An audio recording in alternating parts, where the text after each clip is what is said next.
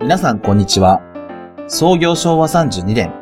愛知県大府市にある有限会社花井養鶏場です。皆さんは卵の味が餌で変わることをご存知でしょうか花井養鶏場では、こだわりの餌に発酵飼料を混ぜ、コクのある卵を生産しています。美味しい卵は花井養鶏 .com、花井養鶏場で検索してください。俺様と作る出木軟弱わびさびの世界このプログラムは聖帝サビル・ベイダーがアカンガリバスティオンから発信するぞ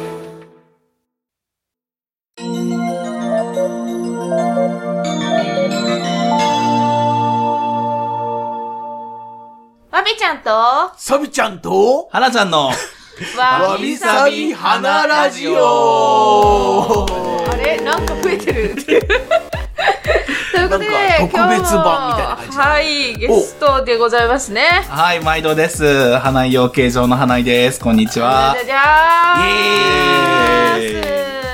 ーん まさか。の3本目。はい。5本撮りなんでね。まあ、そうですね5本撮りのうちのゲスト参加会が3本目。そうでございますね。あありりががととううごござざいいまますす。もう、まだ私、あの、エチュードの椅子を折ったまま、この、 挑んでる。いやまあ、それは言わないとわすごわからない。すごいわ。あの、なんだろう、聞いてほしくないけど、意味わかんない方は聞いてから、今回のラジ自己会ですかね。もし気になる方は、前回の番組をオ。聞いて聞みかてないで聞かないで本当にわびが悪かったからほということで、今回は通常会ね、ああよかったよかったという感じとで。いうことで、まあ、わびさびなものを今日久しぶりにお話そうかなと話そうと言いますか、最近私あのドライフラワー作りにハマっておりましてドライフラワー。そうまあ今実際にあるんだけどああ、 ま目の前に実あ、はリスナーには見えないがな。はいあるんですよ実おおはこれはなんというか植物がうんなんだ乾燥しているような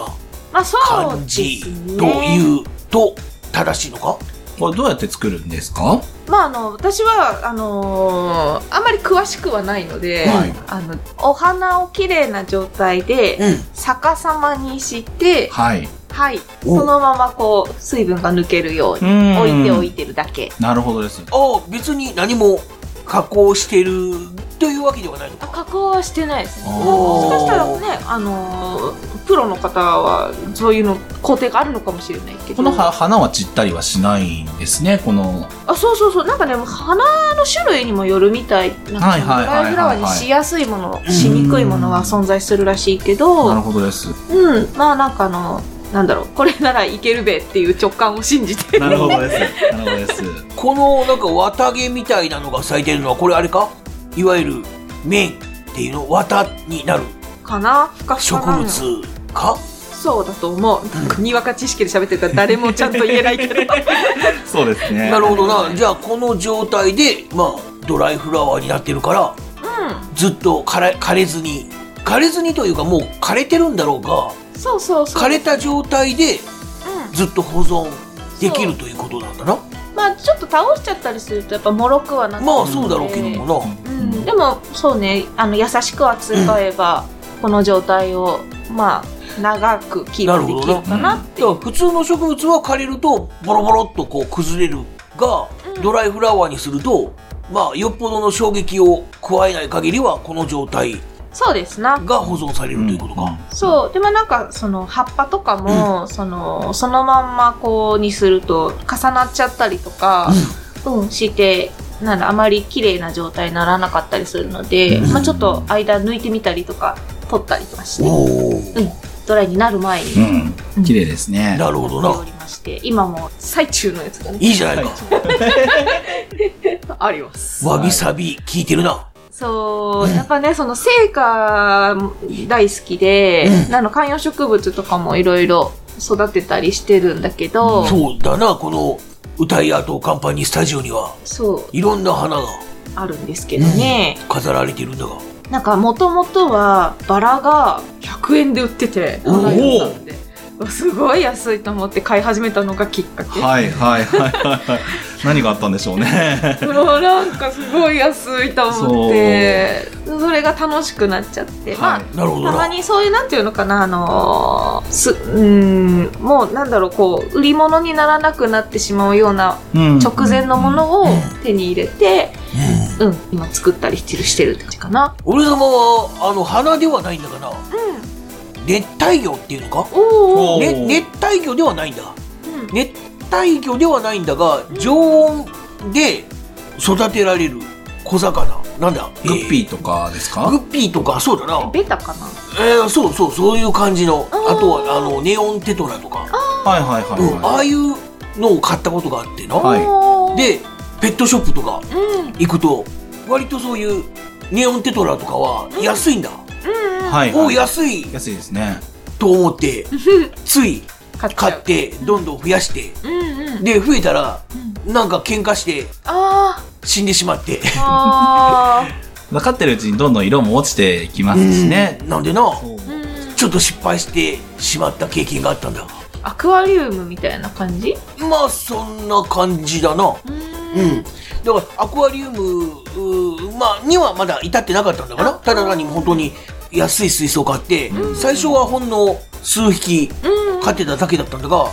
あなんかこれもいいな、これもいいなとやってるうちに、もっとなんか豪華にしたくなって、はい例えば水槽を大きくしたりとか、はい。飾飾りというか、なんだろう、そういう石とか岩とか、そうですね。そういうそうですね。あと浮き草とか、うん、うそういうのにもなんかこだわりたくなってきてん。、あー気がついたらえらいお金がかかるなあということで、かかりますね。まあ、あれは水ね水槽もら 水まらを変えなきゃいけないですしね。そうなんだよな泣く泣くちょっと断念したというあことがあって、やっぱり生き物を買うのは難しいなと。ーそうそうですねいうのはあるんだがお休みないしねやっぱり、もうそういう面ではね花ちゃんの方がい生き物をそうですね相手っていうのは毎日ああ、花ちゃんはな、生き物というか、まあ、ペットではない。あそうですねそうださあの仕事でやってコますケコッコーだからな。はい。まあ、ニワトリをあの育てております。なはんい。か育てるっていうのはもう楽しいそうですね。楽しいものもありますし、当然責任が伴う部分もありますし、まあそう預かってい、預からせていただいてるっていう部分もありますよね。うんはい。まあ、だからこそ一生懸命やらなきゃいけんと。うんうんうんはいあれは、その、鶏というのは、はい。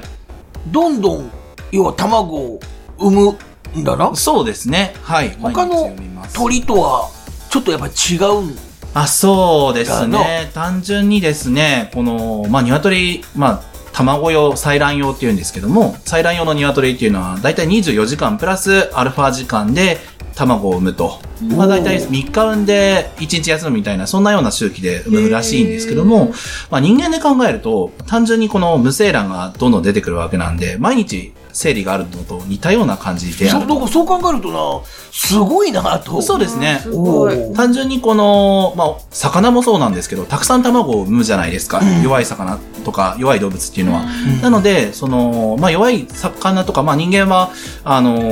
ーまあ、い、あの、月1ぐらいではあるんですけども、まあ、そういった、そういう、あのー生物としての強さで、その、どれくらい繁殖力があるかっていうのはあるあると思いますね。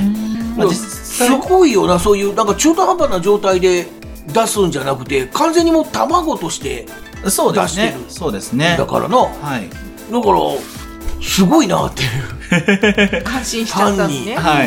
はい。はい。うんうんなんでそういう生態になったんだろうかというところがあーちょっとやっぱり不思議というかそうですね。まあその魚小魚みたいななああいうう、んまあ本当に弱い生き物だったらはい。あれなんだが鶏ってそこまで弱くはないんじゃないかなっていう結局、捕食生物かっていうと、どちらかというと食べられる側になるかあなー。まあ、野生にいたらキツネもそうだし、狼犬とかもそうだし、そうかまあ、鶏は加工の餌食かなとそうなの思かいますよね。鶏はもともとああいう飛べない鳥だったのかそれとも人間が品種改良したせいで飛べなくなったのかどうなんでし ょうね。その、もともと飛べなくって、その、まあ、うちはケージで飼っとるんですけども、ねまあ、逃げ出したような鶏とかを、まあ、追いかけていくとですね、うんその草むらでか隠れたりするんですね。あだから、その走ってとか、そう、飛んで逃げるとかではなくって、その、茂みに隠れるとか、まあそういう風にして生きてきた動物なんじゃないかなという風にあなる思うんですほよどね。ねまあ飛べない鳥とまた例えばダチョウとかはいまあなあのキウイとか、はい。まあ、そういうのもいるしあとなんだキジとかも、まあ、飛べることは飛べるが飛べるのが苦手そうですみたいねな。そうでだすから大ね。抵そういう鳥はその代わりに走るのがめちゃめちゃ速いじゃないかダダダダって走っていくんだが、鶏はそんなにな速いイメージないしなどっちかっていうとコッコッコッコッコッっていうとぼとぼとぼと歩いていくイメージだいやか、警戒してる時はなかなかつあ捕まらないです。らおーただなんかこう暴れるというかなこうはい羽をバーって広げて威嚇するっていうのはよく見るから、ああいはう威嚇行動をすれば鶏も結構逃げられるんじゃないかなと。 そうですね。オンドリとか結構気が強いんですけだよど、なやっぱりベンドリとかは、まあ逃げる方が多いですね。ああそうか。なんでも隙をついて捕まえるとかの方が捕まりやすいです。ああはい。まあそれでこう人間がうまく利用しようとして品そうで種すね改良そうしでてすみたいねな。はい。形だな、はいなるほどまあ鶏のこの生態というのを知ったところでそしたところで。何か花井陽家の方からあ、はい。宣伝はあるか全然、 そうですね。そういうことか。あの、まあ、鶏の卵っていうのはですね、あの、まあ、鳥が食べる餌によって、まあ、味が変わるんですね。おお例えば、あの、ニンニクを食べさせると卵黄からニンニクの匂いがしますニし、ンニクの匂いがするのかそうなんですよ。おおあの、あとは、そうですね、赤いものを食べさせると卵黄が赤くなると。へえ。あーなんかなんかなこのえエビとかをあ、そう餌に混じですね。あ混ざ混ぜるとはい。赤い卵を産むとかあ、エビの色素とかも、うんあのー影響してくるかなとは思いますよね。なんか色が濃い方が美味しいのかなって思うんだけど、はい。そういうのはは、気のせいです。気のせいなんだ。はい。いやへ、ーあの人間っていうのは、あの味覚だけで味を判断するのではなくって、うん食感だったり香りだったりとか、そのまあ卵の手触りだったりとか、あの五感すべてを使って、うんあの味を認識する美味しいと思うにあの動物ですので、うんなんで確かにあの色が濃い方が美味しく感じるのは、まあ、正解といえば正解ですけども、厳格にその味覚味だけの部分で言うとあまり関係はないですね。へえ、そうなんだ。まあ、実際その安い卵がうん赤っぽくてはい、ちょっとお高い卵の方が真っ白っていうのもあるからなありえありえますね。ああ、そういうことね実際にの、はいおおなんかこうあなんかカラフルなのに安いぞとかってそう思うこともあるからな、そう資源循環型農業といいまして、うんあの飼料用のお米を生産してそれを鶏に食べさせて、まあ鶏が出した糞を堆肥としてお米を育てるみたいなそうへいーうすごサイいクルをすることがあるんですけども、なるほどそのお米を食べさせると、まあ、基本的にはその卵黄は白くなりやすいですね。。うんあ、そっかそっかそっか。はい、なるほどね。なので白い卵は安いっていうイメージはそうなんですよないということだなそう本当は違う。そうか。ななんうん。あーすいません、勉強になったな ありがとうございます。面白いだね。そうそうあの、まあ、宣伝をということなので、うん続けさせていただくとですねおあの花養鶏場はですねあの、まあ、そういったところであの発酵飼料を鶏に与えてまして、まあ、人間が納豆とか、えー、とお漬物とかですねそういう発酵食品を食べると、まあ、お腹の調子が整うのと同じようにして、うん鶏の調子を整えてます、で餌の、まあ、主原料になるところは、まあ、トウモロコシとか大豆とか魚の粉とかにはなるんですけどもそういったものを与えて臭みが少なくて味が濃い卵というものを生産しておりますと。おーはい。あとは、えっ、と、ギフト用で、えっ、と、お醤油とのセットとかもありますので、またぜひ、あの、ネットで検索してもらえるとありがたいです。餌にあのはい。鰹節粉末を入れると旨味が増すとかそういうことはあるのかありますありますおおむしろ、あの、発酵飼料の原材料が、鰹節の絞り方。あマジかはいします。すごおい。ーサミちゃんセンスあるんだ。センスあるぞ、 はいどうしそう俺さんはもう養鶏場作ろうかなやめた方 がいい。本当にやめた方がいい。なぜだ難しいわ大変なだけだからやめた方がいい。そう本当重に みを。感じるわ。そんな大変な思いをしてね花ちゃんはやっぱりこう家から継がれたものだから、はい。まあやらざるを得ないま、まあまあ。的なところもやっぱりあったりするがもし一から立ち上げろと言われると嫌だと そう。まあね、父親が一生懸命やってきた作業をね、ああーのそうだなあの、同級生とかがやっぱり美味しいと喜んでいただいて、うんまあさっき、あの、わびちゃんもごご近所に喜んでいただけるみたいな、うんうんうんそういうことも言っていただいてるので、うんなので続けさせていただきたいなというふうに思うんですけども、うんやっぱりその、競合ができるかとかそういうことではなくって、単純に投資もかかるし、土地もいるし、だったら高く売れるかって言ったら高く売れないですしそう、だなまあ、大変です。 なので、シンプルにやめた方がいいって思い ます、僕は。はい。まあそんな感じで苦労している花井養鶏の卵をみんなぜひネット注文してくぜれひぜひよろしくお願いします。美味しい卵は花養鶏 .com で検索してください。カチカチということでで愛情いっぱいの卵を宣伝してくれた穴井さんからメッセージのご案内をよろしくお願いします。無茶ぶりだなメッセージのご案内。メッセージはですね、えーっと、花養鶏 .com に書いてある問い合わせのところから書いていただけるとありがたい。そっちか いいねそういう。もうちょっとわからないので、あの、サミちゃんからお願いします。 まあそうだろうな東海つながるチャンネルのメールフォームに違う東海つながるチャンネルの配信ブログに設置してあるメールフォームこちらからメッセージを投稿してくれるかもしくはツイッターで、えーつぶやくときに「ハッシュタグ全部カタカナ」で「わびさびラジオ」をつけて発信してくれると番組の中で紹介するぞみんなこの花井養鶏場の花井はなちゃんへの応援メッセージも添えてどしどし送ってくれたくさんのメッセージお待ちしています。はい、よろしくお願いします。ということで今日もお聞きいただきまして誠にありがとうございました。では最後にはなちゃんから川柳をどうぞ川柳。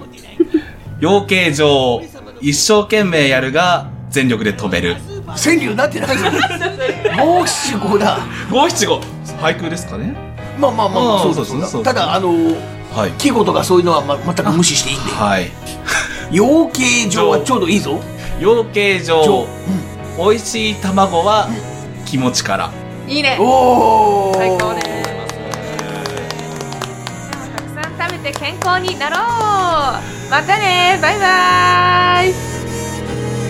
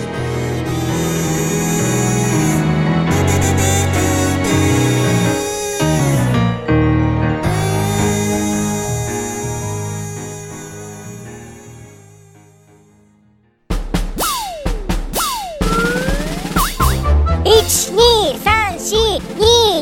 12342234東海つながる何それ東海つながるチャンネルだよ愛知県東海市からポッドキャストで配信中みんな聞いてね